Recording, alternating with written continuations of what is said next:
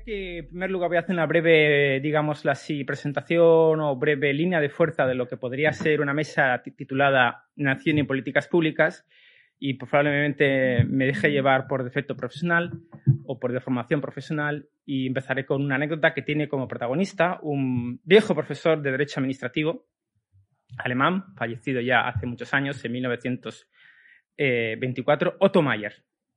Otto Mayer cuentan que probablemente no sea cierto, porque realmente no, es como una tradición oral que se hereda de, de profesor de Derecho Administrativo a profesor de Derecho Administrativo, que en una ocasión afirmó, y luego explicaré el contexto histórico de su vida que da más fuerza a sus palabras, afirmaba algo así como, el derecho constitucional pasa, el derecho administrativo permanece. Más allá de la malignidad que hay entre los profesores de derecho administrativo a repetir esta frase muchas veces, el derecho constitucional pasa, el derecho administrativo permanece. Si uno ve la vida de Otto Mayer, que nació en 1846, o sea, en la Confederación Germánica, que vivió la unificación italiana, perdón, la unificación alemana de 1870, la italiana también, ciertamente, y la Constitución de Weimar de 1919. Yo lo que quería, viendo una persona que vivió tantas transformaciones en su país, en Alemania, se atrevió a afirmar esto. El derecho constitucional pasa, el derecho administrativo permanece. Y creo que podría ser como un hilo conductor de esta este precisamente. Si es cierto esto o si es cierto la actividad administrativa, las políticas públicas son realidades, son eh, instrumentales, asépticas, eh, no están relacionadas con el fundamento de la comunidad política. Si la actividad, la actividad administrativa las políticas públicas están más allá de la nación cultural, están más allá de patriotismo constitucional, o sin embargo, como que creo que vamos a debatir, y con esto acabaré mis palabras y a presentaré a los ponentes, o más bien la nación cultural o el patriotismo constitucional han de configurar o no las políticas públicas. Y para esto tenemos un plantel, yo diría, de lujo, empezando por mi, por mi izquierda y acabando por mi derecha. A mi izquierda tenemos al profesor eh, Pablo Nuevo, profesor Pablo Nuevo, es secretario general de esta universidad, profesor de Derecho Constitucional de, esta universidad, amigo. Y pese a lo que he dicho, Derecho Constitucional le tiene una peculiaridad que hemos estado en su despacho, sabemos, que en su mesa, al alcance de la mano, tiene varios y voluminosos tratados de derecho administrativo. Es un constitucionalista que le gusta estas cosas.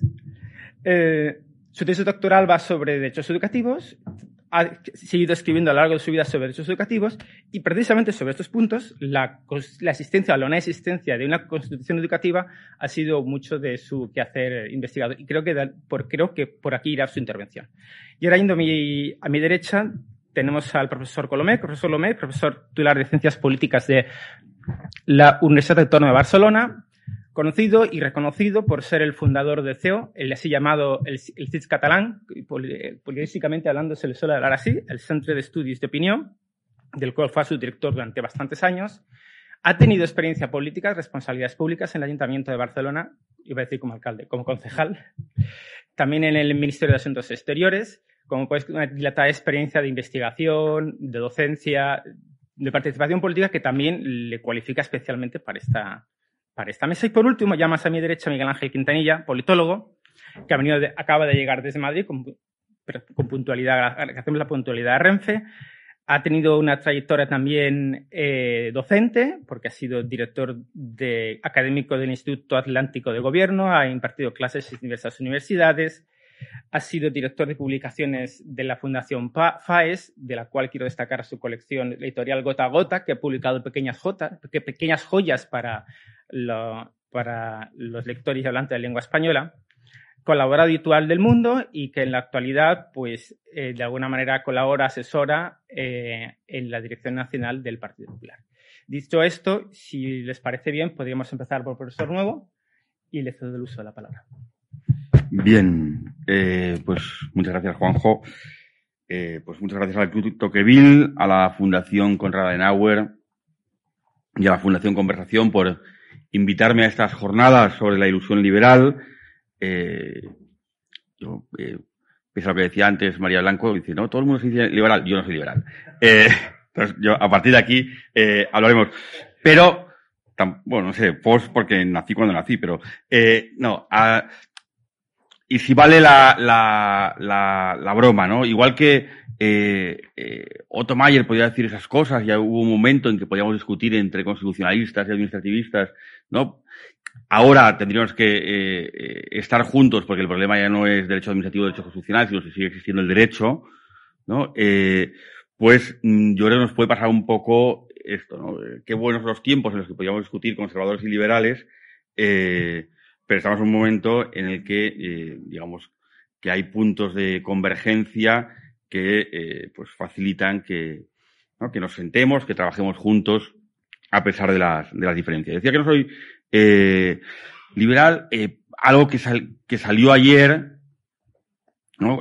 Cuando hace unos días hablaba con Juanjo, ¿no? Por dónde iría y utilicé una, bueno, una, una, una, imagen que eh, repetidamente eh, en las en la primera mesa, eh, pues ayer hablaron, ¿no? De, que es verdad que 1812 es importante y tiene como mito fundacional el constitucionalismo español, pero que 1812 es posible por 1808, es decir, que eh, hay una nación constitucional, una nación, una nación eh, cívica, pero que es posible eh, porque eh, existe el sustrato de una nación cultural. ¿no? no toca entrar ahora el cuándo nace esa nación cultural y ayer nos ilustraron eh, muy bien sobre ello. ¿no? Pero eh, sobre esa existencia y defensa de una nación eh, cultural, histórica, eh, pues irá mi, mi, intervención. La segunda cuestión, además de decir que yo no soy liberal, es que yo creo que sí que existe España como nación y eso tiene eh, una serie de implicaciones para la mesa eh, que eh, eh, tenemos ahora, ya al final de estas jornadas.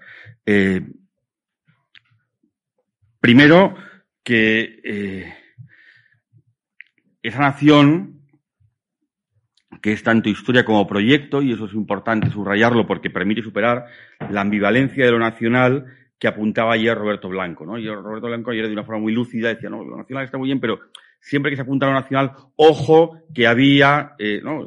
Eh, pues digamos, siempre eh, hay unos gérmenes de, de, de violencia, de exclusión. Eh, ¿no?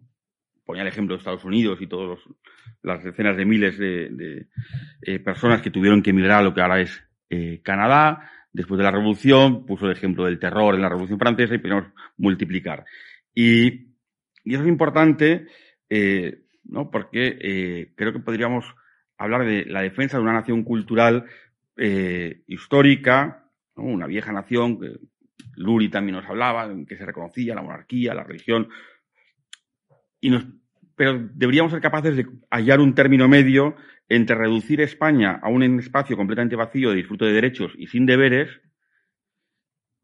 o, por un lado, y otra alternativa es plantear una nación que es una especie de parque temático de las glorias imperiales, ¿no? en las que solo unos cuantos elegidos, a lo mejor tres o cuatro millones de personas, son auténticos españoles y los demás somos toda gente que nos tendríamos que ir a nuestro Canadá eh, por, eh, digamos, no eh, defender realmente la patria, ¿no? Por tanto, soy conservador, defiendo la existencia de una nación cultural, pero la nación cultural es memoria, es historia y es proyecto y tiene que ser capaz de, de integrar. Siguiente cuestión, eh, ¿no? me gustaría eh, subrayar. Eh, una de las ventajas eh, de considerar que sí que existe España como nación es que yo creo que nos libra de la pesada carga de tener que imaginar políticas públicas para hacer que exista España. Eh, ¿no? Yo creo que eh, hay, eh, ¿no? En algunos lugares sufrimos especialmente como ¿no? esa paradoja de los defensores de una nación milenaria que ha existido siempre, pese a todo tipo de eh, ahogos eh, de un enemigo perverso, eh, pero aunque esa nación ha existido siempre, tienen que estar continuamente construyéndola eh, a costa de la prosperidad y la libertad de los, de los ciudadanos. Yo, más bien, eh, eh, como creo que existe España, creo que lo que sí que, digamos, más que políticas públicas dirigidas a eh, hacer que exista, quizá es eh, políticas públicas dirigidas a quitar lo que la está matando, que es algo diferente. ¿no? Parece que es una cuestión de matiz, pero yo creo que no, que no es así. Eh, siguiente idea que me gustaría trasladar. Precisamente porque yo, repito, y sí creo que, que exista España. Lo que hay que hacer es políticas públicas que permitan la continuidad de la nación. Y eso tiene derivaciones concretas. de la misma forma que para Aristóteles, aquí alguien ha hablado de, si no, pues citamos a Adam Smith, bueno, yo si no cito a Aristóteles por irnos a una tradición venerable de pensamiento. Eh, la ética y la política van de la mano y, digamos, lo político es una proyección de lo personal de la casa, pues eh, de la misma forma que, eh, digamos, si no hay españoles, no hay nación, ya nos apunta alguna de las políticas públicas necesarias para que exista la nación que es cuál, hacer posible que pueda haber españoles. Y eh, aunque aparentemente tiene poco que ver, me parece que todo lo que eh, vaya en la línea de eh, que digamos, sean posibles esos proyectos familiares, que remonte el, el invierno demográfico, pues ayuda a la continuidad nacional, porque no es lo mismo la incorporación que la sustitución. ¿no?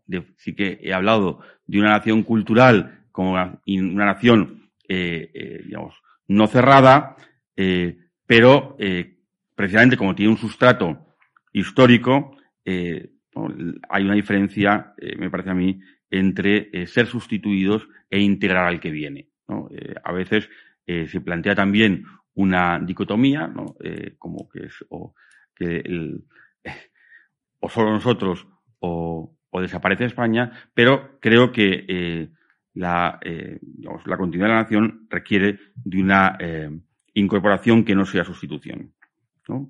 Incorporación que yo creo que ya seguimos hablando de políticas públicas, tiene que hacer posible tanto a los nuevos españoles que nacen como a los que se incorporan a ese proyecto nacional reconocerse en su historia.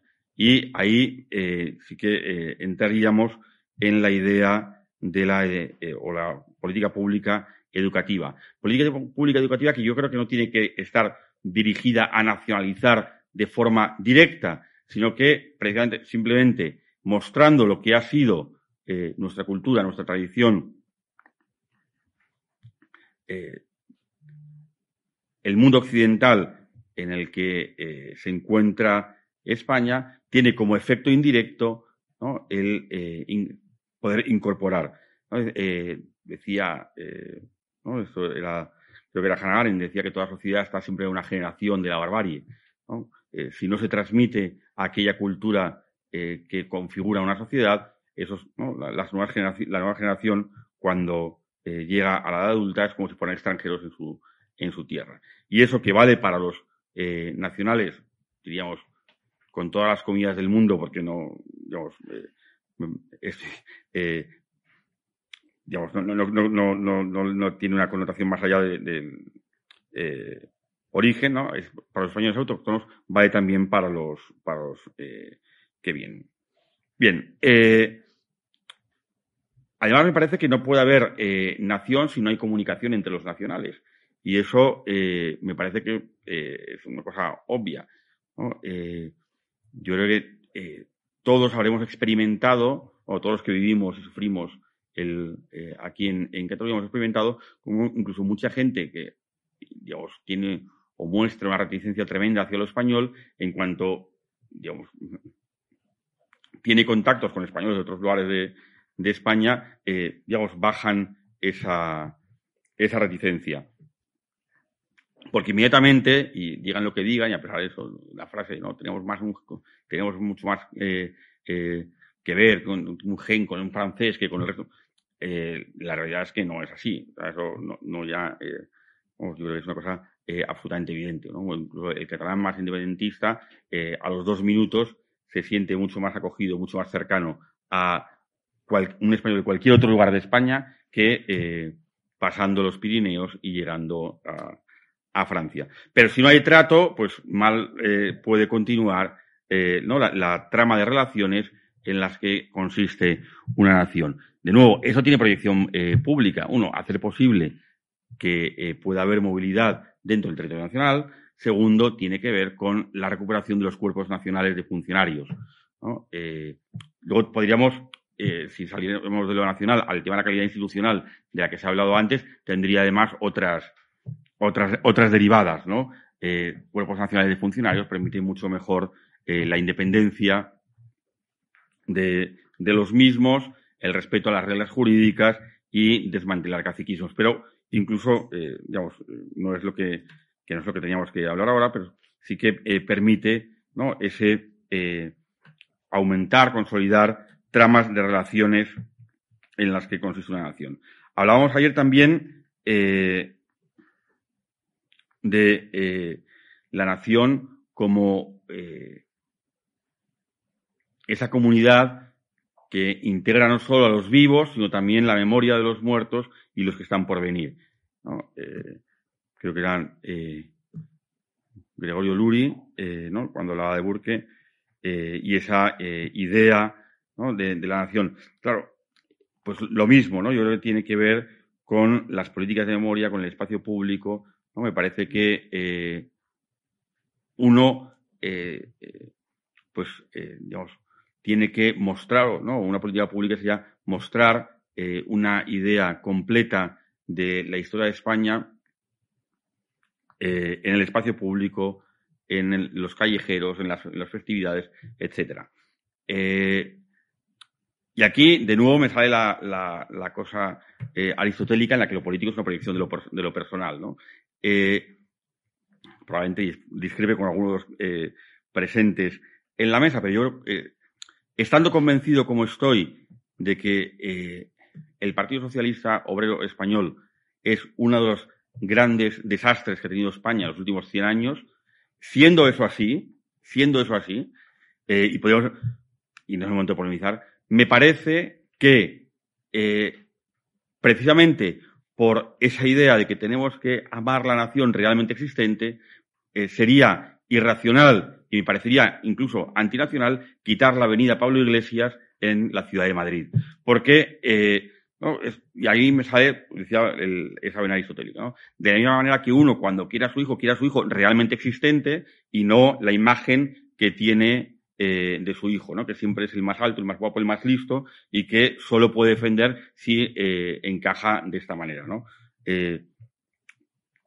por eso el, digamos, la, el comentario que hacía antes, ¿no? de eh, intentar un equilibrio entre la nación como espacio totalmente vacío de disfrute de derechos y el parque temático de las, glorias imperiales. Yo creo que eh, esto nos permite una eh, defensa de lo nacional que, respetuosa con nuestra historia, es abierta, integradora y con capacidad de futuro. Y me callo porque si no, Muchas gracias, muchas gracias, Pablo. O sea, si he entendido bien, lo que nos has querido decir, algo así como existe España como nación cultural, eh, que eso legitima su defensa de, su memoria y de, como proyecto mm. de futuro. Con cierto grado de ironía, haciendo decir que no es necesario inventar políticas públicas para inventar España, porque es una realidad, digamos, persistente, mm. y que eso justifica, y has enumerado incluso bajando a detalles, políticas públicas dirigidos a políticas públicas dirigidas a, evitar la desaparición de España como nación cultural. Ya has hablado de las políticas familiares, se entiende que sin españoles no existe España, de políticas educativas, de movilidad, incluso callejero de Madrid, que es una cuestión que también se puede debatir. Bueno, se me había decir al principio al resto de a todos los miembros de la mesa que al acabar la intervención de todos, antes de dar paso a la intervención del público entre nosotros, me creo que es interesante establecer diálogo y, en cuestiones en las que no hay, eh, acuerdo, que se manifieste y libremente cada uno argumenta lo que estime oportuno. Tiene ahora la palabra, por tanto, eh, Miguel Ángel eh, Quintanilla.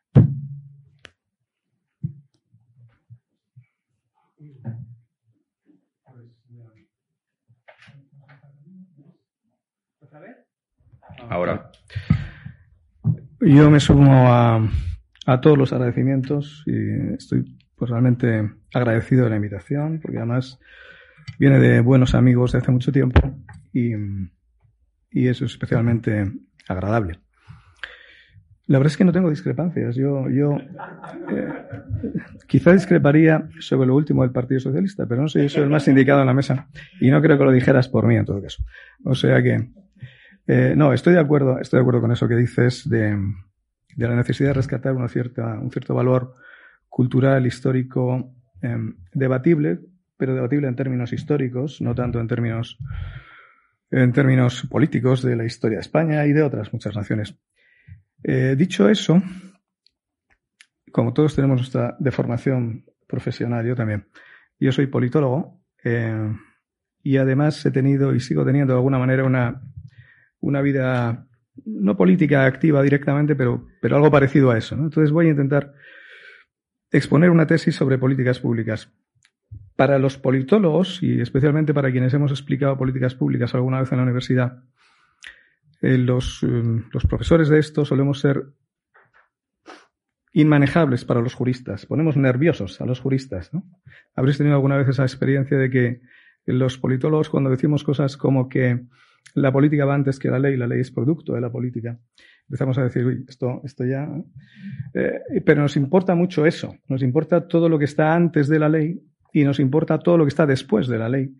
Y a todo eso, que tiene un poco forma, de círculo, le llamamos ciclo de la política pública. Y solemos analizar eso. Y eso es lo que yo quiero hacer eh, presentando brevísimamente, no soy podré, ¿eh? una tesis.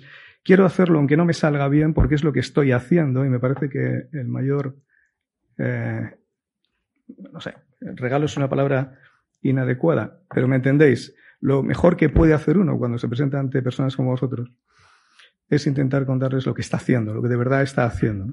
Entre otras porque seguro que me vais a ayudar hacerlo mejor, a terminar de hacerlo bien.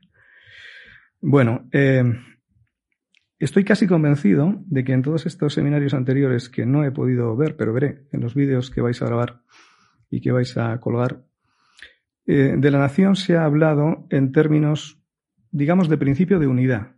Es decir, la nación como algo cohesivo, que une, que se, que de alguna manera compacta poblaciones, voluntades, de manera que, desde el punto de vista de lo político, la nación se organiza a través de una constitución.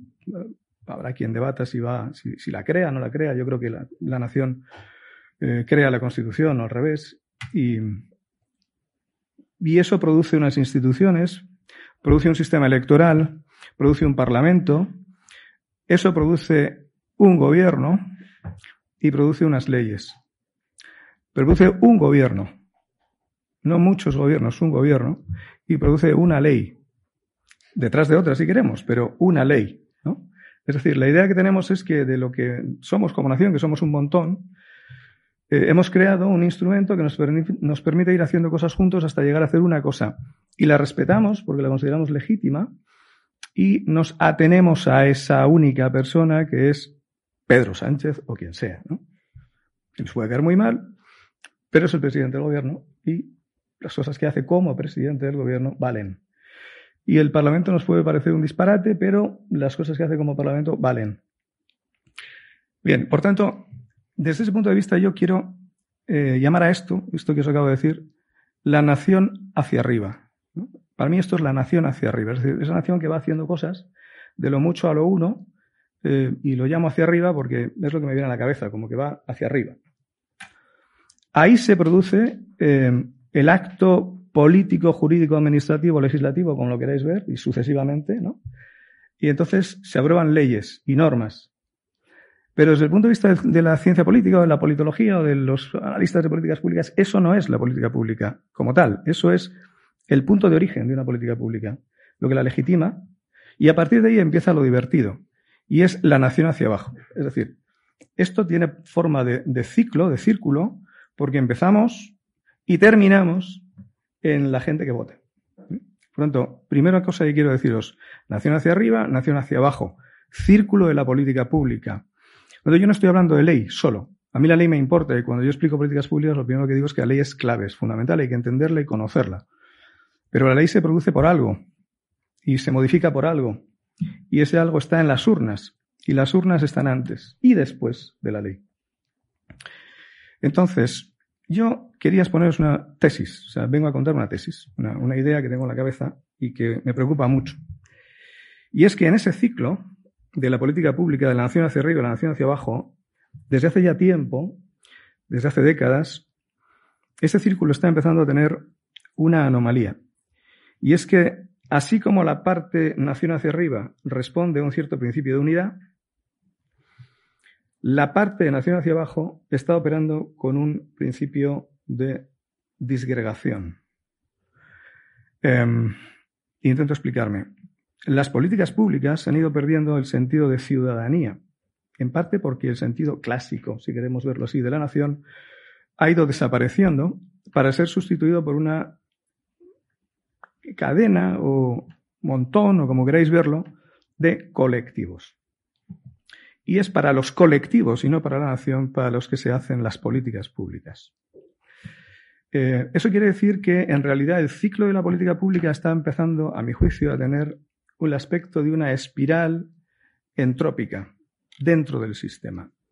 De manera que como hacemos eso, al final las políticas públicas lo que hacen es incentivar la falta de sentido nacional, comunitario, unitario, y más bien incentivan la organización en colectivos de una sociedad que cada vez se siente menos parte de lo mismo y más incentivada, si se quiere ver así, a acreditar algún título, algún rasgo propio eh, que me permite establecer una interlocución privilegiada con el poder público al que le pido pasta, para entendernos, ¿no? Y lo consigo. Habitualmente lo consigo. Depende de lo que haga, lo consigo. Eh, bueno, ¿eso qué hace? Pues hace que en el próximo ciclo electoral la gente se da cuenta y empieza a organizarse en esos términos mucho más que en los otros. Porque ser un ciudadano español y ya está, pues me rinde menos, se me hace menos caso que si soy otra cosa.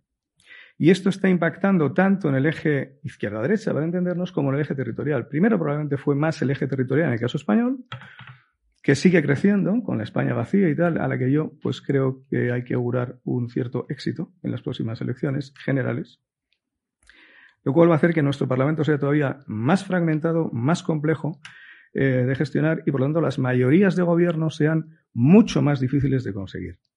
Eso a su vez hará que las políticas públicas que nazcan de ese Parlamento vuelvan a generar más principio entrópico sobre el sistema electoral, sobre el Parlamento, etcétera, etcétera, etcétera.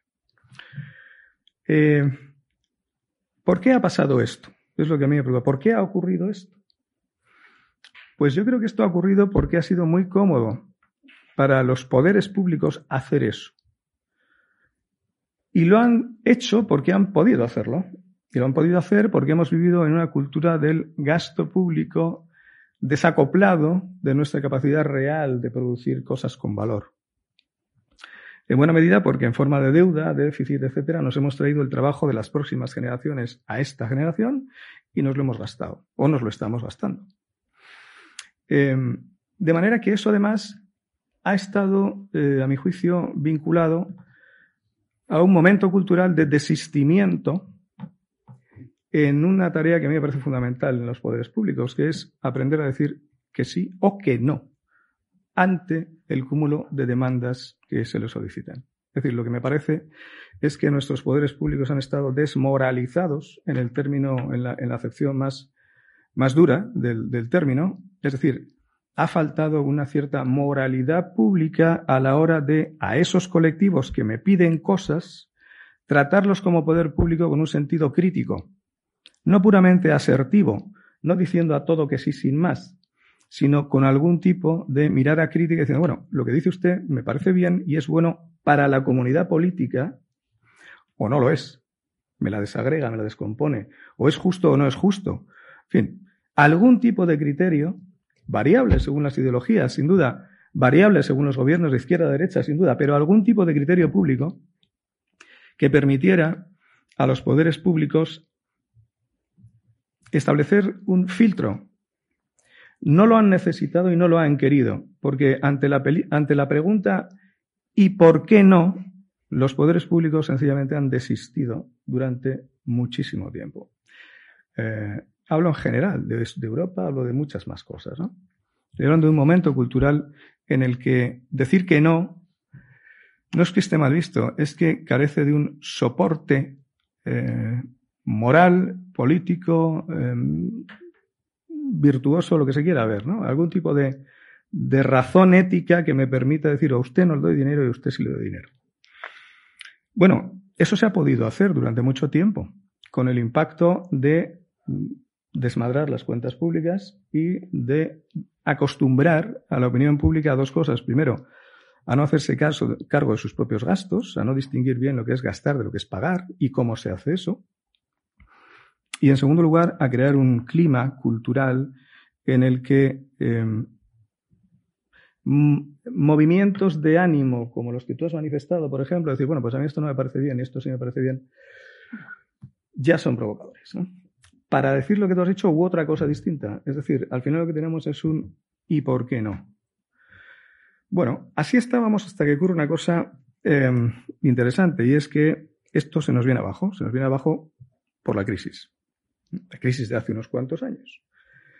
Y cuando eso ocurre, em, no tenemos instrumentos para reaccionar de una manera que nos permita explicar, eh, hablo de poder público, hago como si yo fuera el poder público, explicarle a la opinión pública por qué los 15.000 millones de euros que Zapatero dice que desaparecen el día 12 de mayo del año 10 en aquella memorable intervención en el Congreso de los Diputados, ¿por qué son esos y no otros?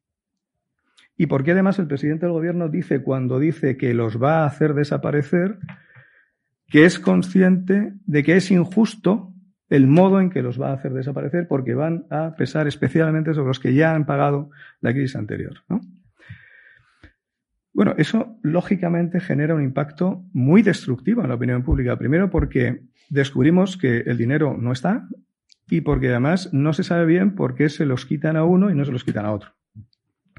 A eso añadimos que hay unas elecciones, el Partido Popular gana por mayoría absoluta, pero inmediatamente después, en el segundo Consejo de Ministros del Partido Popular, día 30 de diciembre del año 11, eh, su portavoz dice que otros 15.000 y es el principio del principio, porque España no tiene dinero para esto.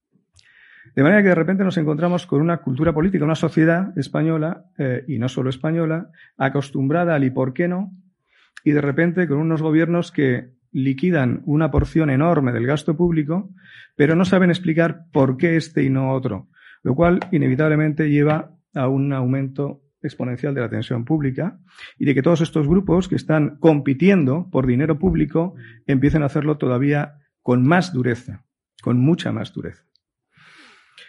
Ahí estábamos cuando llega la pandemia y las reglas fiscales que estaban obligando a esto desaparecen transitoriamente. Por lo tanto, esto está dormido, pero va a volver. Y en mi opinión va a volver con mucha más crudeza eh, en un nuevo giro del ciclo de política pública, que en el caso español me parece que va a ser socialmente muy devastador, muy devastador, eh, por el impacto que van a tener las subidas de tipos en las hipotecas, en todo lo que queramos, ¿no? Pero sobre todo porque España es un país que ni desde el punto de vista territorial, ni desde el punto de vista social genérico, si queréis izquierda-derecha, o familias, no familias, lo que queráis, el criterio que cada uno quiera poner, me da la impresión de que en este momento no tenemos ningún partido que esté en condiciones de explicar por qué el dinero público que tiene que desaparecer necesariamente va a ser ese y no otro y por qué es bueno que sea ese y no otro. Es más, ¿por qué incluso sería bueno que una sociedad mm, desocupara espacio público estatal? Lo público no es solo el Estado, es mucho más que eso, para que fuera ocupado por otras cosas públicas que no son el Estado y que quizá incluso producen una experiencia de vida más satisfactoria para las personas que participan en ella. Y ahí podemos hablar de subsidiariedad en el, sentido incluso de la doctrina social de la Iglesia, quienes quieran verlo así, ¿no? Una subsidiariedad eh, inundatoria, por defecto, de casi todo. Yo sí creo en el Estado, por cierto, y mucho además. Creo que es esencial para la redención de los humildes y para un montón de cosas más. Pero por poner en contexto lo que creo que es la política pública hoy, las políticas públicas hoy, yo creo que estamos más o menos ahí. Y creo que eh, vamos a tener un problema de, viabilidad del Estado que va a hacer que, especialmente los que nos podemos considerar más o menos liberales, yo me considero más o menos liberal, conservador y católico, para rematar el asunto, ¿no? Eh, lo cual me parece el colmo de la coherencia, no de la incoherencia, debo decir. Pero quienes más o menos miramos el mundo así, eh, creo que tenemos la sospecha de que nuestro problema no va a ser el exceso de Estado. Nuestro problema va a ser eh, que las leyes no se van a cumplir, que los justos títulos de propiedad no se van a respetar y que si no abordamos esta cuestión con cierta celeridad para dotar al Estado y a quienes lo gestionan, son los gobiernos y mucha más gente que no cambia con las elecciones, por cierto, pues probablemente las políticas públicas eh, no van a existir tal y como las conocemos, es decir, como un orden eh, producido por una inteligencia colectiva que tiene en cuenta impactos, eh, etcétera. Por lo tanto, mi tesis, si queréis verlo así, es que estamos en un momento cultural crítico, que en el momento en que las reglas fiscales retornen, y especialmente un país como España que se está desenganchando del conjunto y por lo tanto el impacto que puede tener para España las decisiones que se tomen a nivel europeo va a ser especialmente eh, malo, pues eh, hay que revertirlo.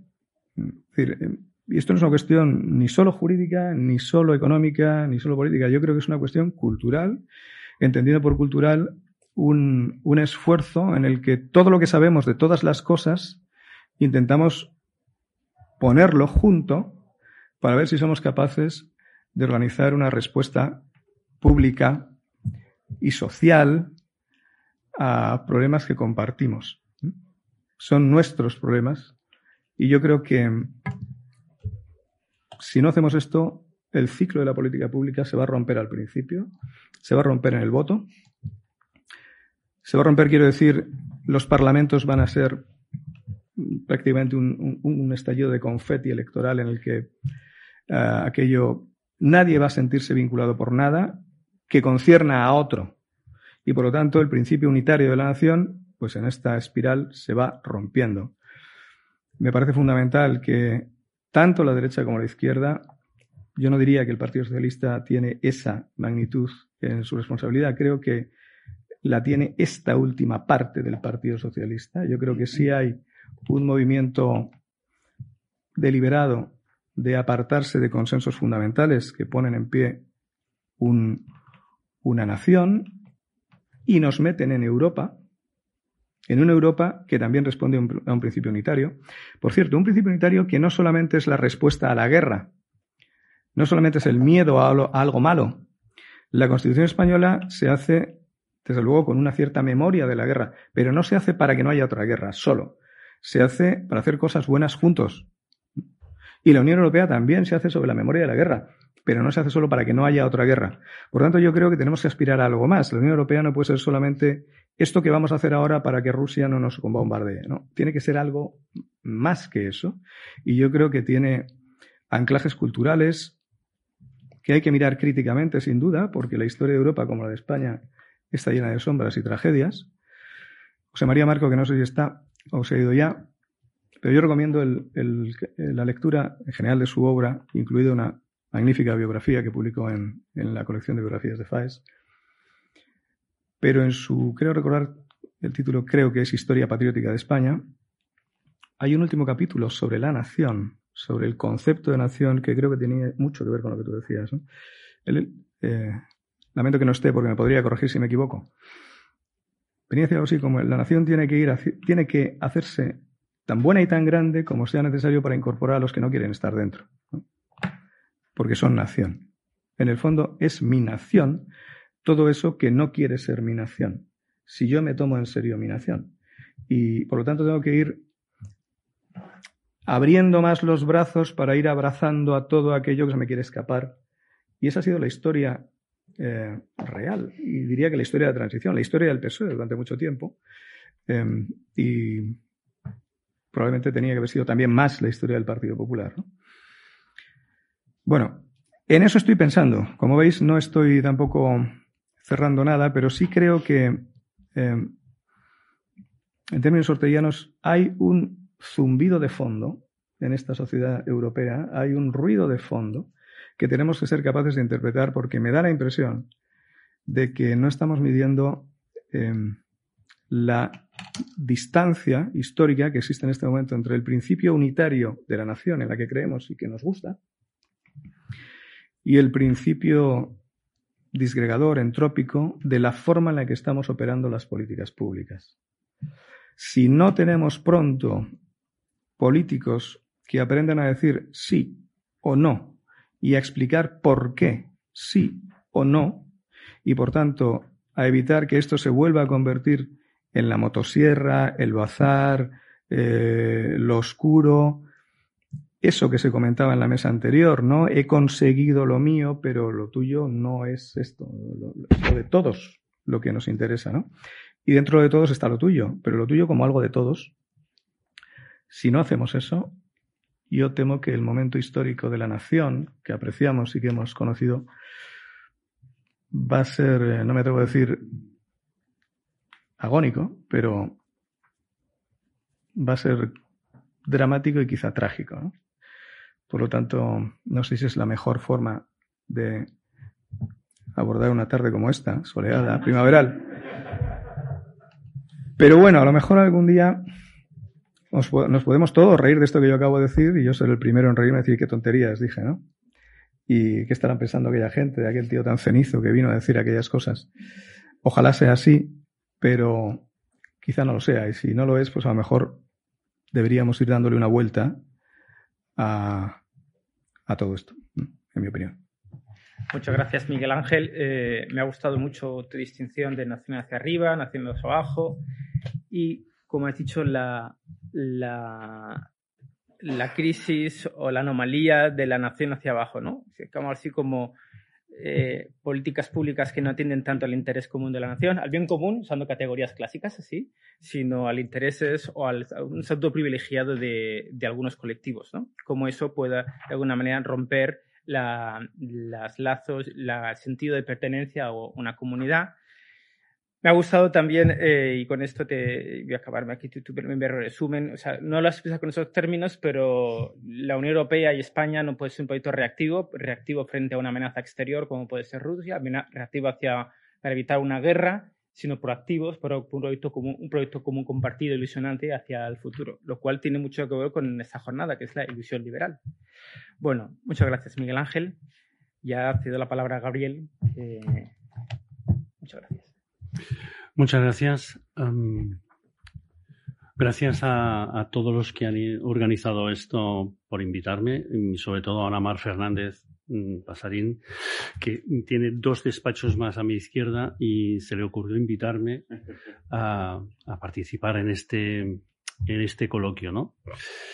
Y bueno, la ilusión liberal. Bueno, pues yo, mm, si me permitís una cita para enmarcarlo, yo soy socialista a fuer de liberal, que decía Indalecio Prieto y Felipe González y Pedro Sánchez dentro del marco donde estamos.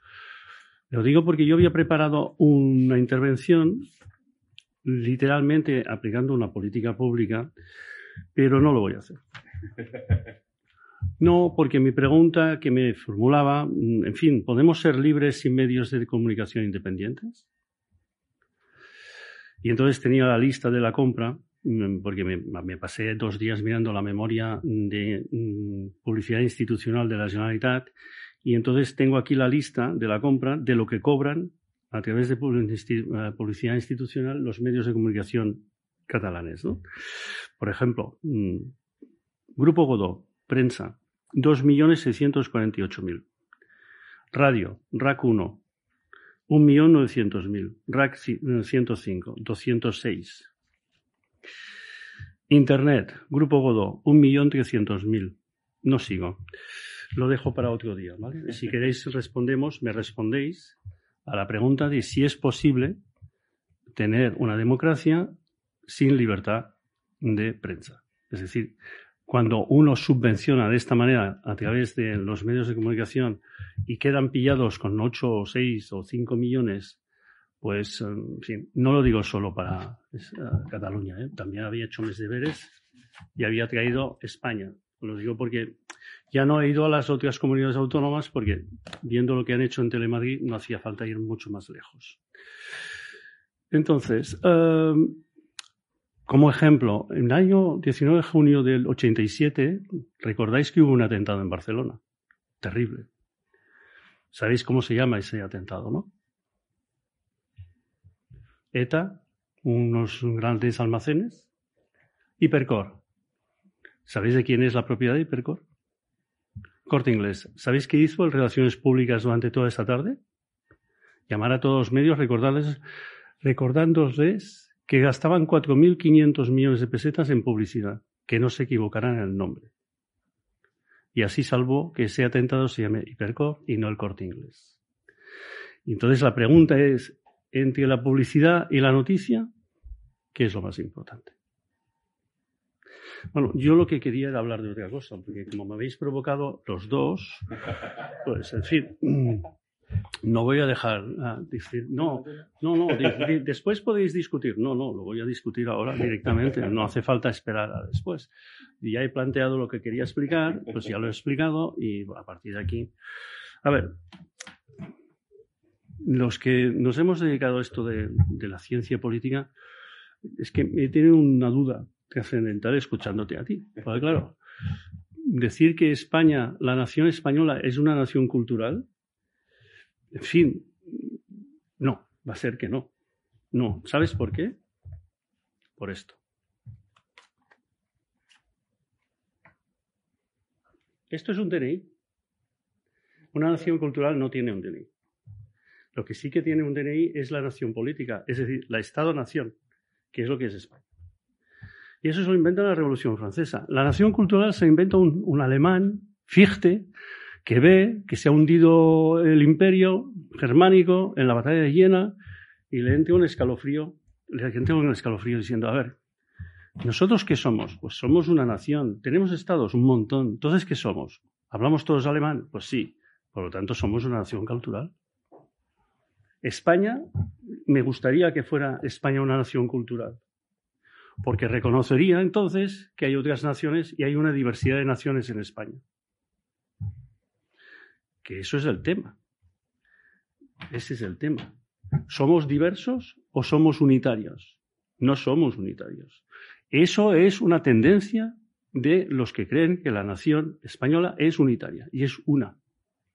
Pero es cierto. No es cierto desde mi punto de vista. Claro. ¿Por qué? Porque yo, siguiendo a los americanos, creo que España es e pluribus unum. Somos diversos en la unidad. Y somos diferentes y somos diversos. ¿Por qué? Porque de entrada hablamos cuatro lenguas diferentes. Que todas ellas son reconocidas como españolas. Fijaros, el castellano es la lengua oficial. No el español, que no existe. Eso existe en Latinoamérica, porque no saben decir es castellano sino español. Entonces hay cuatro lenguas. No hay problema.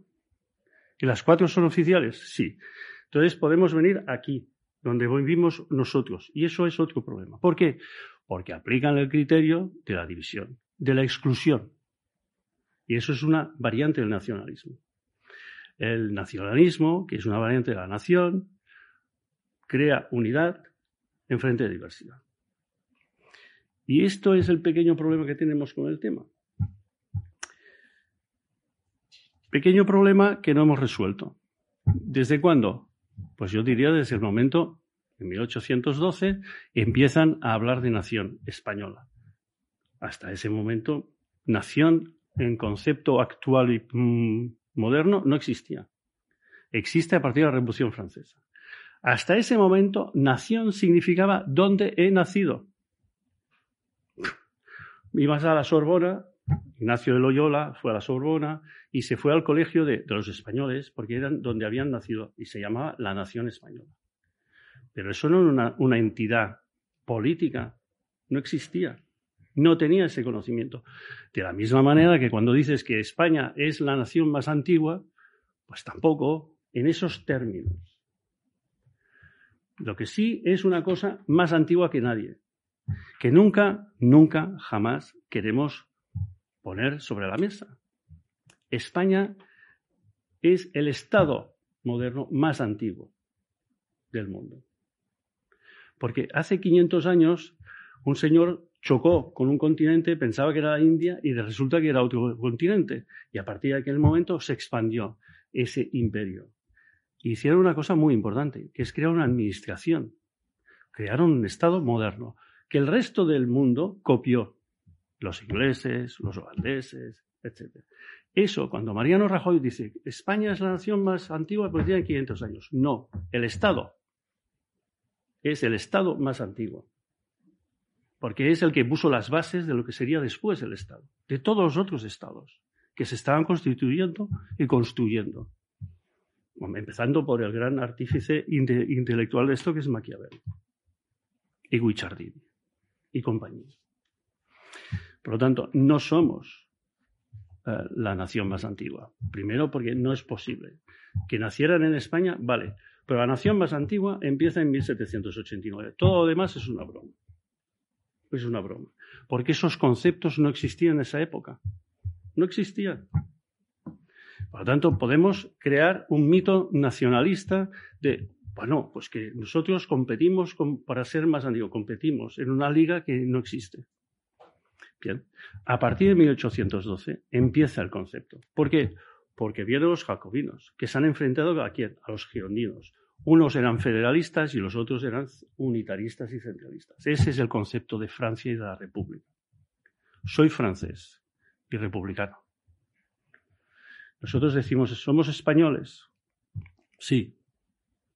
Pero cuando hablamos de nuestros amigos al lado y dicen, República, ¿qué significa para ellos República? Son unos valores. Esos valores que nosotros pensamos que no tenemos. Pues no es verdad. Nosotros seguimos teniendo ellos, lo que tienen ellos, valores republicanos, la res pública. Esos valores que construyen la nación y la república. Aunque sea una monarquía, no tiene nada que ver, porque los valores de la cosa pública, de la res pública, los tenemos todos. Estado de Derecho, la libertad, la igualdad, justicia social, etc. Esos son los valores republicanos. A diferencia de los franceses, aquí no hacemos gala de nuestros valores republicanos. Ellos sí. Y no estaría mal que en algún momento empezáramos a poner nuestros valores sobre la mesa. Los tenemos. No vamos al cole y nos los enseñan. No hace falta, porque están. Es verdad que en Francia, además, em, los practican. Bueno, nosotros también. ¿Cuál es el pequeño problema? El problema es convertir el concepto de nación en concepto excluyente. Es decir, los nacionalistas catalanes aplican la derivada más perversa del concepto nación, que es excluir. Usted es de Madrid, usted no es catalán, no lo quiero. Usted ha vivido aquí y no sé qué, no habla catalán, lo no quiero. Eso es el nacionalismo excluyente, el que hace que se divida una sociedad y se fracture. Eh, tengo una cita aquí que me parece interesante, que es, patriotismo es cuando el amor por tu propio pueblo es lo primero. Nacionalismo cuando el odio por los demás pueblos es lo primero.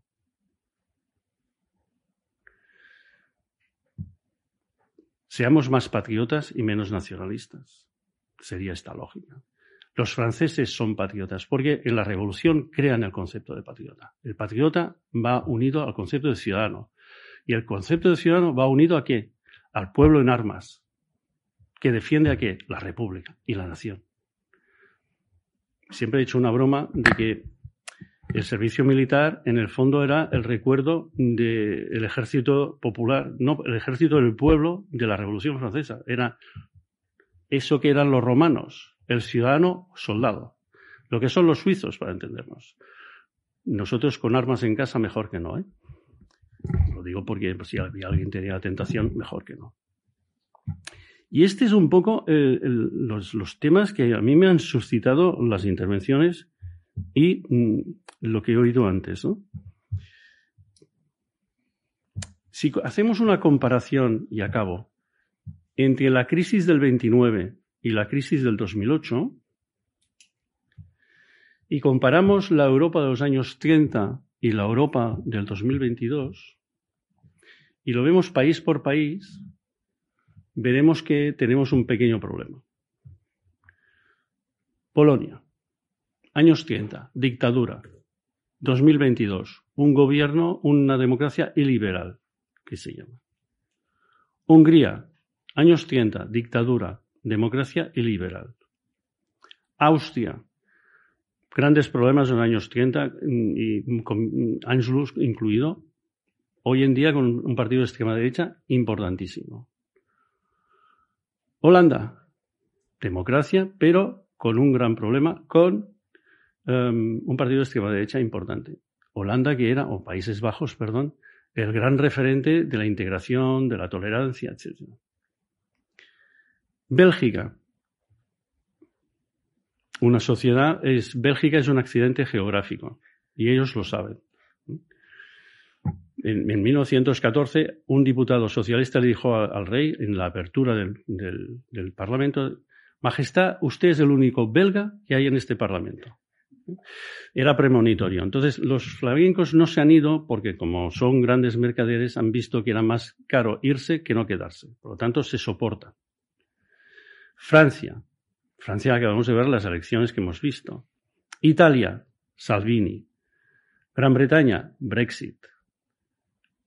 Estados Unidos. En Estados Unidos se crea un movimiento en los años 30 que se llama America First, que son los aislacionistas. Hay una novela que es, bueno, es una novela, diríamos, disruptiva, un poco distópica, que es eh, el aviador Lindbergh gana las elecciones y gana los nazis con él. Philip Roth. España. Nunca habíamos tenido un partido de extrema derecha de estas características. ¿Cuál es la diferencia entre aquellos años 30 y hoy en día? La diferencia se llama Unión Europea. ¿Por qué? Porque la Unión es la red de seguridad que ha impedido que estalle la Unión y estalle Europa otra vez como en los años 30, que no existía. Entonces, demos gracias y lo vemos a quien sea por la Unión Europea que ha evitado lo que nos pasa. Pero, como siguiendo un poco lo que ha dicho Miguel Ángel sobre el ruido de fondo orteguiano, miremos los fenómenos que se han producido. Populismo, extrema derecha, la izquierda insumisa, los Cinco Stelle, Siriza, y por lo tanto, mm, siguiendo a mis colegas franceses, este, este clima, este ambiente, ellos mm, lo han estudiado, se llama malestar democrático, no desafección, malestar democrático. Es el malaise démocratique, es ese espacio de gente que ve que mm, no les llega a ellos la bonanza económica y siguen siendo, pues, pues, ¿verdad que nadie se explica la victoria de Trump en el 16? Pues tiene una explicación muy fácil. Fácil, no. Sencilla tampoco, pero tiene explicación. ¿Cuál es? Obama en el 2008 hace que la, Fed, la, Reserva Federal, inyecte dinero para salvar la economía americana, pero inyecta hasta, hasta el infinito. Salva la economía americana, pero no salva a los americanos. Es decir, la gente sigue siendo pobre mientras ven que van cayendo el maná a las empresas, etcétera, multinacionales, etcétera. Y llega un señor y les dice, oiga, vamos a acabar con esto. Estos, con un discurso podemita, la casta, el establishment, etcétera, etcétera, hacen que le voten a él porque les va a resolver su problema. Y le votan y gana. Y gana. ¿Por qué? Porque el maná, eso que hemos hablado antes, del Next Generation 140.000 millones, si esos 140.000 millones solo sirven para recuperar la economía, tenemos un problema no en Houston, sino en Madrid, Barcelona y donde sea. ¿Por qué? Porque la gente que lo está pasando mal no recibe el impacto. Y eso es la clave. Si mm, el que sea no entiende que lo que primero que tiene que salvar son a las familias y a los obreros de abajo que lo pasan mal y si la preocupación sea salvar solo a las grandes empresas, preparémonos porque el malestar entonces se va a convertir en voto y ya veremos qué votan. Y no precisamente izquierda. para entendernos. Perdonad la, disquisición, pero bueno, es que ya sabéis, no, no, no podía aguantarme. En fin. No solo no te lo perdonamos, sino que te lo agradecemos mucho. Eh, muy bien, eh, me ha gustado mucho el concepto de malestar democrático. Muy bien. Bueno, ahora diría el turno de, de la mesa, intervenciones. Quizás Pablo quiera intervenir, después Miguel Ángel y Gabriel quizás otra vez. Y podéis quitar la palabra ante vosotros, no sé. No. Pablo. Bueno, es que son muchas cosas. Entonces, a ver. Eh,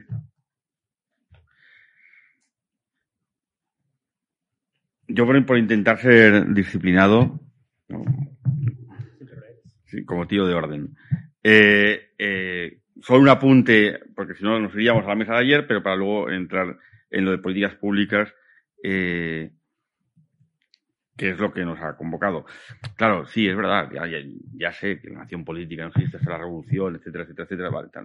Sí, pero, eh, eh, pero cuando sí es escribe sobre el tercer estado nos tiene en la cabeza, ¿no?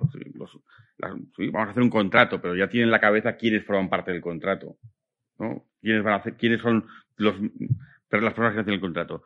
Y cuando en Cádiz van los diputados, también saben a quién, ¿no? Y, cuando va a Campaign, eh, a Cádiz y, los diputados catalanes y ¿qué hacemos allí tal? Eh, sí, vale, eh, pero están pensando en una comunidad política que tiene una historia cuya pluralidad yo no he negado. Yo no he dicho sea una, tal, no, pues, esperamos, a punto. Eh, para una cosa que decía eh, eh, Miguel Ángel, que no, me ha gustado mucho, claro, como, decía, hay un, un, profesor alemán, eh, Joseph Isense, eh. Que dice, claro, el tema es que el, el, Estado no está obligado a dispensar las prestaciones como un cervecero, ¿no? Eh, eh, que es lo que yo creo que lo que tú estabas diciendo que ha sucedido aquí. Claro, en, principio, si eh, un tío que está detrás de, un, de, una barra, da igual quién llegue y no valora, porque pues, claro, su trabajo le piden una caña, otra caña, otra caña, va a poner una caña y no distingue, y está bien que no distinga quién le pide una, una caña. Yo creo que el Estado no debe no, no debe dispensar así sus prestaciones, sino que a mí me parece que es razonable, y yo creo que uno de los problemas que tenemos en ese ciclo de políticas públicas que tú decías es que se ha abandonado, a mí me parece razonable que cuando eh, el, el Estado dispensa prestaciones, valore, eh, porque no es lo mismo, no es lo mismo eh, eh, a la hora de diseñar prestaciones que sean buenas para todos y no para unos, ¿no? esa captura de rentas o de colectivos que de, hablabas tú, Miguel Ángel, paliar, ¿no? Evitar problemas a gente que está en una situación difícil, lo cual puede estar bien, de incentivar y fomentar. ¿no? Y yo creo que eh, legítimamente el Estado tiene que ser capaz de decir, hay cosas, hay, eh, hay actividades, que por otro lado, en lo que le interesa lo hace. ¿no? El, impuesto de sociedades, clarísimamente el Estado distingue entre eh, beneficios a distribuir y beneficios por reinversión y trata fiscalmente eh, una cosa y otra. Pero en otras facetas de la vida que tienen que ver con la continuidad de la nación, ahí el Estado, pues por una serie de, cuestiones que igual sería muy, nos, nos llevaría muy lejos el, el, el porqué, ha, renunciado a distinguir. Hay cosas, hay formas de vida, hay eh, iniciativas sociales que eh, merecen un apoyo porque veo que redundan en el bien eh, en el bien de la sociedad y hay otros que, eh, digamos, mmm, igual no soy capaz de percibir del mismo modo cómo revierten y tengo que tratar, eh, digamos, cuando en ellos se producen eh, problemas o cuando tienen, y, hay que sostener para evitar que, que, caigan, ¿no?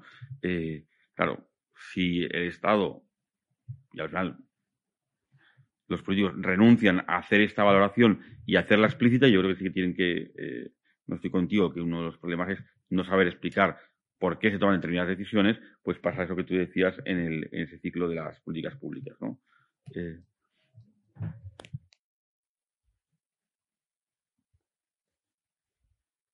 Yo te he entendido perfectamente y dado mi nivel estoy seguro de que los demás también. si te entiendo yo, te entiende todo el mundo. Em, yo quería hacer tres comentarios, espero que sean breves. Es verdad lo que dice. Yo creo que podemos estar en esa diferencia entre acción cultural, acción política, etcétera, hablar de patriotismo constitucional, etcétera.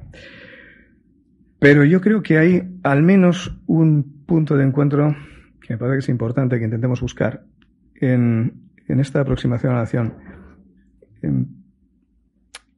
Cuando un proceso constituyente tiene sentido, porque la gente participa, lo hace suyo y sale bien, y cuando ese proceso constituyente apela a la existencia previa de una nación sin la cual no tiene sentido el proceso constituyente mismo, el caso del patriotismo constitucional y Habermas, etcétera, es bueno, pues obedece una circunstancia histórica, es que tú no puedes llamarte alemán en esos momentos sin avergonzarte mucho de lo que ha sido tu historia. Necesitas depurar de historia, pero incluso después hay un reconocimiento de que eso tiene un límite. Tú no puedes mantener una, una lealtad pura a la ley.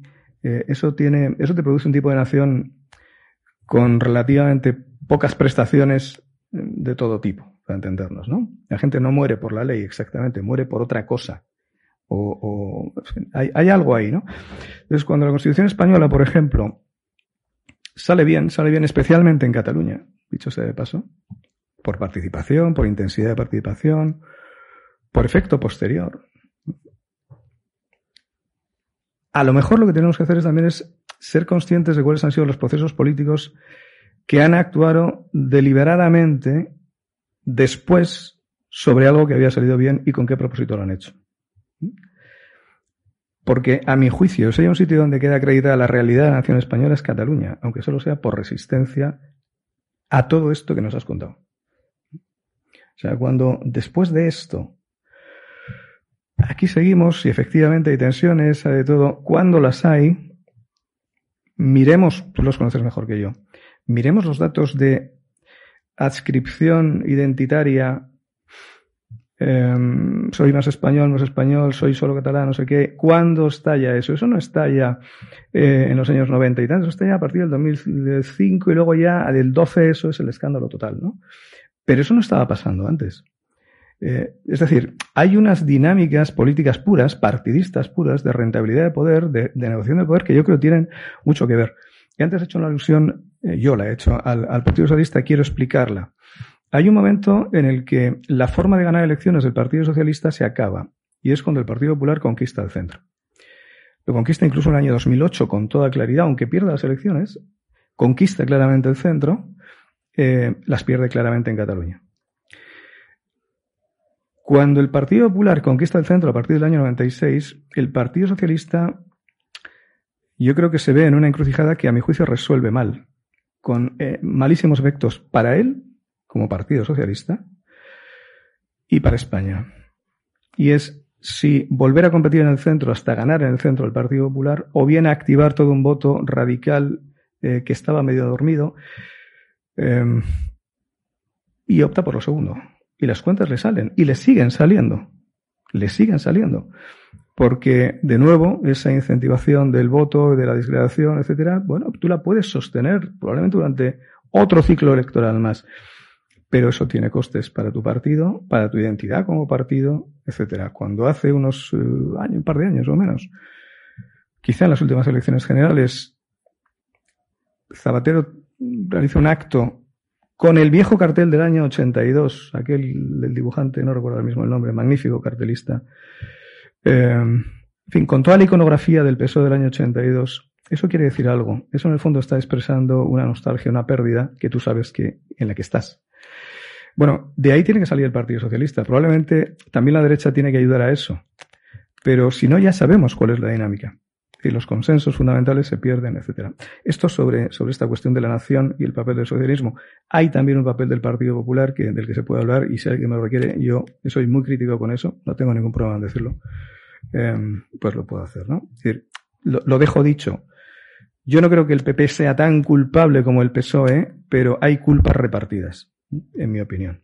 Y probablemente también hay una mirada muy deficiente sobre lo que Cataluña es hoy, eh, sobre lo que era y sobre lo que es hoy. Yo no creo que una política razonable sea decir, pues que seamos todos como hace 20 años. Bueno, eso no va a ocurrir.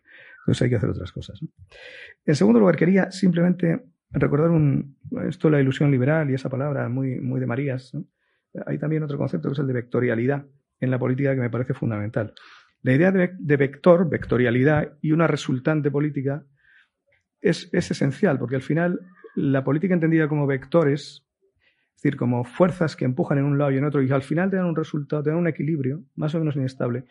Cuando ese equilibrio lo ves, uno tiende a pensar que está sin tensión, está quieto y por lo tanto que puede prescindir de lo demás y no pasa nada. Yo puedo pensar que esta mesa es estable hasta que quito una pata y cuando quito una pata entonces resulta que ya no es estable. Bueno, algo de eso nos ha pasado. Hemos perdido el sentido de vectorialidad, que es integrar fuerzas para producir una resultante en la que la nación avanza y la hemos sustituido por una especie de juego del Tula. O sea, el problema de, esto de, de, que los colectivos pidan dinero, etcétera, tiene una base cultural gravísima y es que hemos llegado, se ha llegado a la conclusión y el populismo especialmente explota esta nociva idea de que la única forma de que yo deje de tener un problema es transferírselo a otro. De manera que los problemas no se resuelven, sino que se transfieren. Entonces, si yo soy un tipo muy de derechas y muy español, lo que quiero es crearle un problema a otro, fundamentalmente, y con eso creo que estoy arreglando el mío. Y, viceversa, o sea, eso se puede mirar casi desde cualquier ángulo. Los razonamientos políticos obedecen casi siempre a buscar un culpable de lo que pasa y que le pase a él y me deje de pasar a mí. Puede ser el empleo y el inmigrante, puede ser la salud y el no sé quién, o puede ser lo que se quiera. Bueno, eso es lo contrario de nuestra transición y eso es lo contrario del fundamento europeo, que es exactamente la convicción de que los problemas o se resuelven entre todos o no se resuelven. Y por lo tanto, hay que hacer, tengo que hacer mío tu problema de alguna manera. Tú tienes que hacer tuyo mi problema. Si no hacemos eso, estamos en el juego del Tula, que consiste básicamente en que hay uno que tiene un problema y va acercándose a los demás y los demás huyen despavoridos a ver si a mí no me toca pagar más impuestos o no me toca lo que sea, ¿no?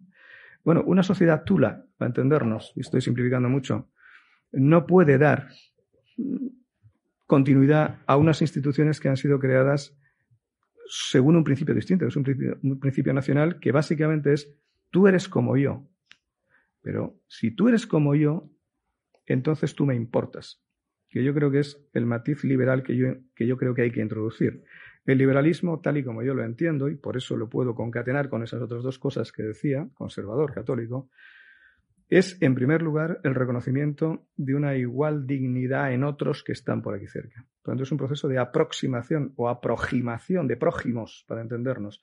Gente que meto en mi vida y con la que empiezo a contar a partir de ese momento. La nación, por tanto, no solamente, y el liberalismo, por tanto, para mí, no es solamente algo que tiene sentido en los mercados, etc. De hecho, yo creo que la conservación de la nación tiene un precio económico. La nación tiene un coste. Que la gente respete las leyes tiene un coste económico. Por tanto, yo nunca buscaría el óptimo económico en una gestión económica. Buscaría otra cosa que es el, el óptimo social.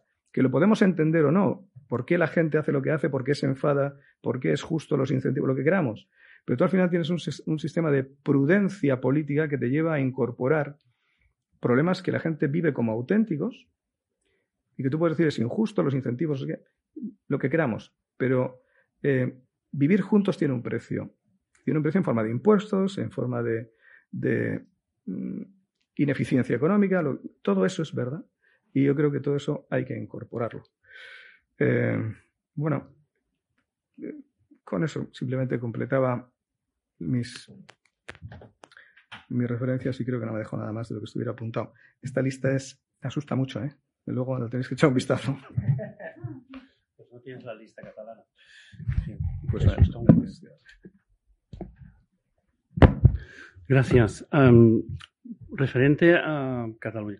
Bueno, no nos preocupemos mucho porque en el fondo mm, quien manda en España ya es la Unión Europea.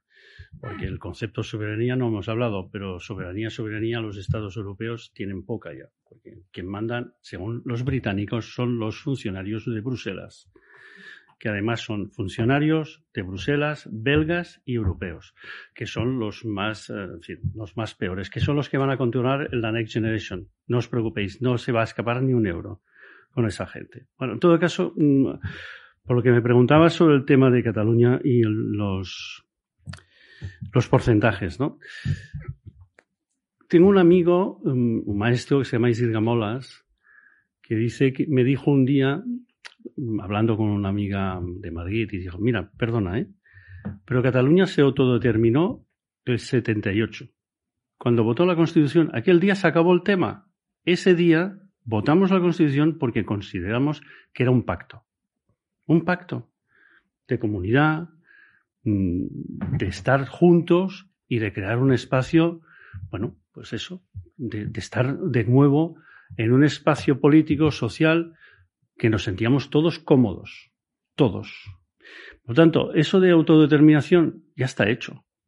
Por eso en la, participación fue del 90 y pico por ciento y, la, el sí salió aquí disparado, a diferencia de otros uh, lugares como el País Vasco.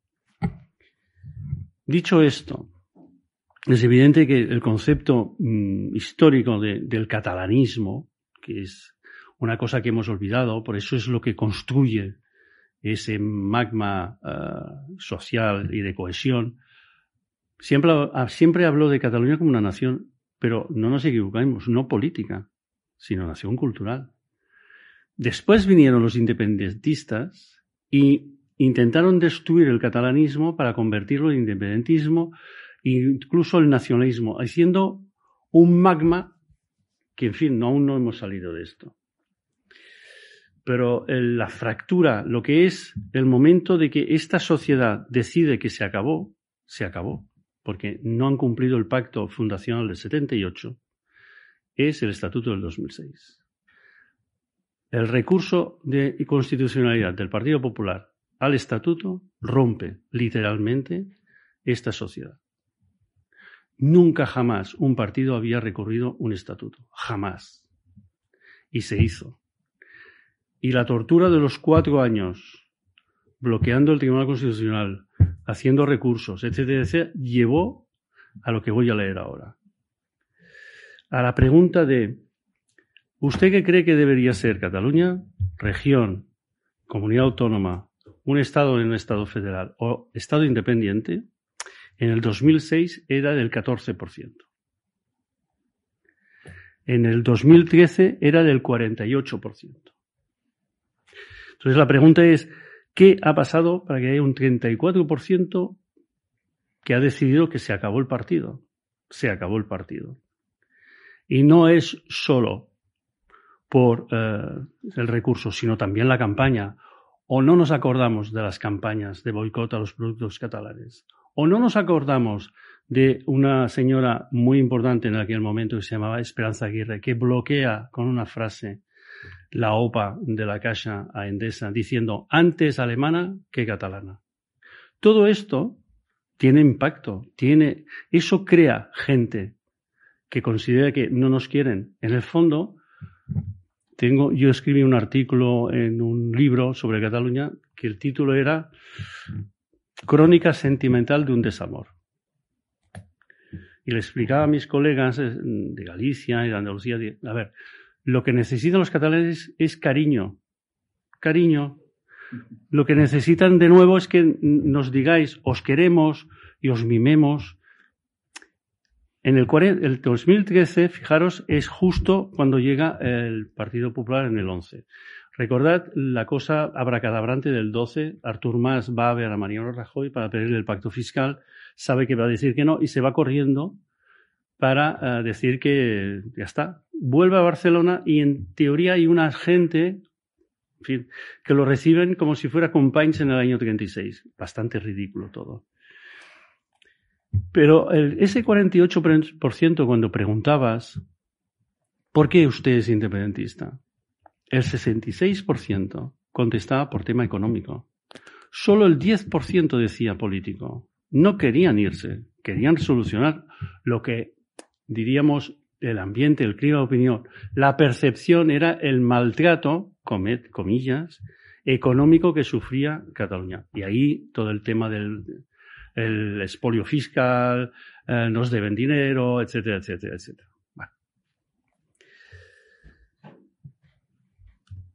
Eso conduce a 10 años, como dice Raymond Obiols, yo creo que tiene mucha razón, que no es el procés, sino el retrocés. Pues si llevamos 10 años de retroceso, literalmente, ¿no? Pero em, hoy en día, para, hoy en día, el, independentismo, el procés, es como Bruce Willis en el, en el quinto, eh, perdón, ¿cómo se llama esa película? ¿Eh? No, el sexto sentido, perdón. Sexto sentido. Ese es Bruce Willis, ese es el independentismo. Son los únicos que no saben que están muertos. Literalmente. ¿Por qué? La encuesta que hacemos en el ICPS, que es la más antigua de, Cataluña, pues lleva 30 años haciéndose cada año, a la pregunta de ¿cómo quiere usted, no, perdón, ¿cómo prefiere usted que acabe el procés? Prefiere Independencia el 29%. Un acuerdo entre las partes para ampliar el autogobierno 46%. Y que se abandone el 19%. Y ahora viene la pregunta de, pero bueno, ¿usted cómo cree que va a acabar esto? Independencia 8%. 8%. Acuerdo 43%. Abandonar el 29%. Es decir, que ese 8%, si me permitís la broma, es el poblado galo de Asterix y Obelix. Directamente. Y estos son los que mantienen vivo todo el, entramado. Les votan, sí, porque prefieren. En el 14, en el 14 vino Estefan Dion, aquí un señor de Federalistas de Esquerra que estaba en la conferencia. Stefan Dion, que es el padre de la ley de la claridad, dijo tres cosas que creo que son básicas y fundamentales para recordarlas un día sí y otro también. Primera cosa. Los independentistas han venido para quedarse, por lo tanto, relájense. Están aquí y se van a quedar toda la vida. Bien, muy bien. Pues tendremos gremlins toda la vida. Bien, estamos aquí. Dos. ¿Cuántos son? 48%. Y ahora pregúntense, ¿cuántos de ellos son estructurales y cuántos de ellos son coyunturales? ¿Cuántos se han hecho independentistas si no lo eran? 25%. Muy bien. Entonces, encuentren soluciones para recuperar ese 25%. Si es un tema económico, economía. Si es un tema eh, cultural, cultural. La lengua, la lengua. No sé qué. Me es igual. ¿Por qué? Porque la sociedad catalana la van a gobernar sobre el 75% de la, sociedad, no sobre el 100%. Los indepes no quieren jugar, que no jueguen. Vamos a recuperar el resto. Un poco lo que decías tú de estamos todos juntos y vamos a participar todos juntos en este proyecto. ¿Que no quieres? No hay problema. Tú formas parte del proyecto igualmente. Dice, no se preocupen, al final ese 25% acabará gobernando con ustedes porque no tendrán otro remedio. Y lo más importante, jamás, jamás pacten un referéndum. Jamás abran esa puerta. Porque no es verdad que quieran un referéndum. No, quieren un referéndum tras otro hasta ganar. Y ninguna sociedad se puede permitir estar en inestabilidad cada tres años. Eso no es posible. Por lo tanto, esa puerta no se puede abrir. Punto. Y lo sabemos nosotros y seguramente lo saben ellos. Y por eso ellos lo piden, porque saben que es no. Por eso alimenta su cohesión. Nos dicen que no, por lo tanto no quieren pactar y por lo tanto, etc, etc. De la misma manera que piden una cosa que tampoco es posible, que es la amnistía. Aquí hay juristas y saben que eso no es posible. Pero bueno, sabiendo estas tres cosas, pues las y viendo los resultados que tenemos aquí, pues bueno, paciencia, porque más que el procés, estamos en el post-procés y después vendrá el trans-procés y en algún momento eh, acabarán cansándose ellos más que nosotros. Pequeño problema que tenemos en Cataluña. no tenemos ley electoral. No existe. Funcionamos con una transitoria tercera del Estatuto del 79, que distribuye los escaños con la población del 76. Es decir, 5 millones y medio del 76 son los que distribuyen los escaños. Hoy en día somos 7 millones y medio. No están estos 2 millones ahí. Porque si estuvieran, Lleida, que tiene 15 diputados, porque tenía 250.000 habitantes en el 79 y hoy tiene 400.000, Girona y Tarragona, que tenían 350, por eso la diferencia es solo de dos y un diputado, hoy tienen 800.000. Girona, eh, Lleida debería tener seis diputados y da nueve. Esos nueve distorsionan todo el sistema. Pero en fin, mm, no haremos una electoral hasta más o menos que venga el Mesías en Israel, más o menos. Por lo tanto, tenemos tiempo. Muchas gracias. Muchas gracias, Gabriel. Eh, antes de las intervenciones, Miguel Ángel, ¿querías decir algo puntualmente? Un segundo solo, Miguel Ángel. Sí, sobre el argumento eh, Pero brevemente. del estatuto. No tiene sentido que una comunidad política que está muy contenta con una constitución se enfade tanto porque alguien defienda la constitución como esa constitución le permite, que es presentar un recurso. Algo más tiene que haber. Yo creo que algo más. Bueno, entonces, eh, breves turnos de palabras. Ah, no, por la hora que se acabamos. Perdona, perdona. Tú sabes, como yo, que la percepción en, política es la realidad, no la realidad. Y por lo tanto, la percepción de algo que nunca se ha hecho y cómo se hizo y el posterior sí que enfada mucho a la gente. Me enfadó a mí, que soy un constitucionalista, imagínate. Muy bien. No, no, Pablo, yo que tenemos que acabar ya. A ver, bueno. no, no, no, no. Votación para yo, yo, encantado. hemos dicho que referéndum no. No, es una votación. Exacto. No, eh, es verdad que nunca se había impugnado un estatuto, pero nunca se había hecho un estatuto sin el, sin el segundo partido de España. Claro. entonces, porque, porque eso también es un pequeño detalle. Eh, no es cierto esto. El, no, no es. Pero que me lo sé todo de esto. se había hecho con ellos, se pactó con el Partido Popular no, no, no, perdona, perdona, perdona. Lo sé todo, porque este, el señor que negoció y estuvo en la ponencia se llama Francesc Vendrell, mano derecha de Piqué.